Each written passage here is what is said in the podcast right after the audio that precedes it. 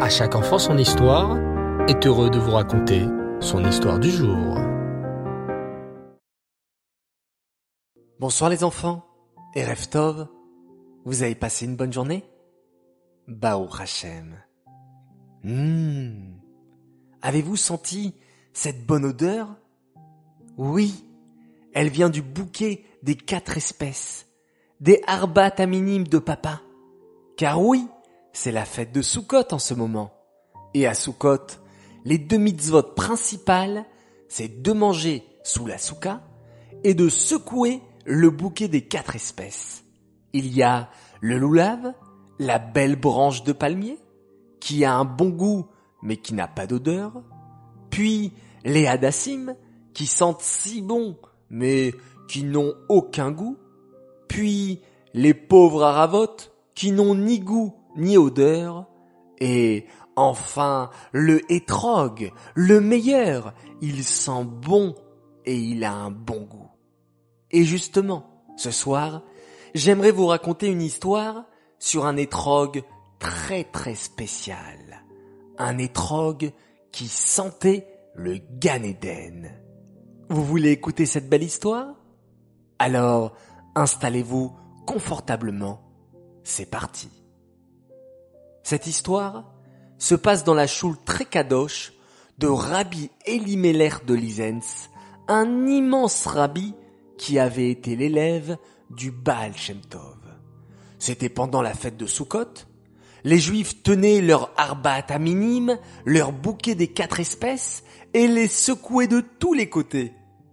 Rabbi Elimelech de Lisens faisait la tefila avec beaucoup de kavana et agitait lui aussi son bouquet de harbat à minime.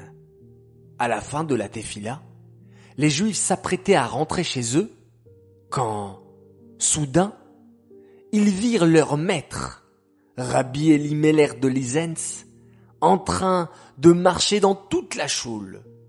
On dirait qu'il cherchait quelque chose.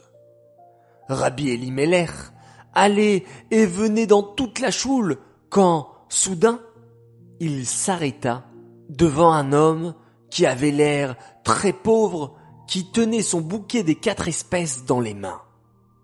Oh, c'est donc lui, s'exclama Rabbi Elimelech avec un immense sourire. C'est toi qui as un étrog avec une merveilleuse odeur de Ganéden. Une odeur de Ganéden pensèrent les Juifs en observant discrètement ce pauvre Juif qui tenait maladroitement son bouquet. Mais son étrog n'est pas très joli. On dirait qu'il a à peine payé quelques sous au marché. On dirait presque un citron. Mais Rabbi Elimelech était catégorique. Toute la tuila, j'ai senti une merveilleuse odeur de Ganéden, et elle provient de ton étrog, affirma Rabbi Elimelech à l'homme pauvre. Je t'en prie, dis-moi comment tu t'appelles et d'où te vient ce merveilleux étrog. L'homme pauvre n'avait pas le choix. Il se mit à raconter son histoire. Je m'appelle Ouri et je viens de la petite ville de Strelik. Je suis un homme assez pauvre, mais il y a une mitzvah que j'adore plus que tout au monde. C'est la mitzvah d'acheter un bel étrog pour la fête de Sukkot. Vous savez, plus un étrog est beau, plus il est cher. Alors, toute l'année, je fais des économies, je mets de côté de l'argent.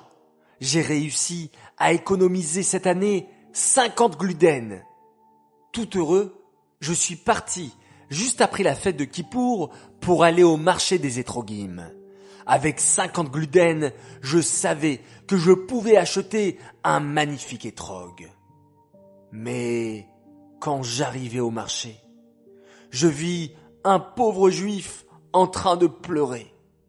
Et bien sûr, quand on voit un juif pleurer, on ne le laisse pas tout seul. On essaye de l'aider. Que t'arrive-t-il, pauvre juif? Lui demandai-je. Le juif, en sanglotant, expliqua Aouri. Voilà. Mon métier, c'est d'être cocher. J'ai une charrette et un cheval. Et avec ma charrette, je transporte les gens d'un endroit à un autre. Je ne gagne pas beaucoup d'argent. Et mes enfants ont à peine de quoi manger. Et voilà maintenant que mon cheval vient de mourir. Je ne peux plus transporter les gens dans ma charrette. Je n'ai plus de travail. Comment vais-je gagner de l'argent et donner à manger à mes pauvres enfants? Moi, Ori, j'avais beaucoup de peine pour ce pauvre juif, qui n'avait plus rien. Son cheval était mort. Il ne pouvait plus exercer son métier. Je lui dis alors, Combien te faudrait-il pour acheter un nouveau cheval C'est impossible.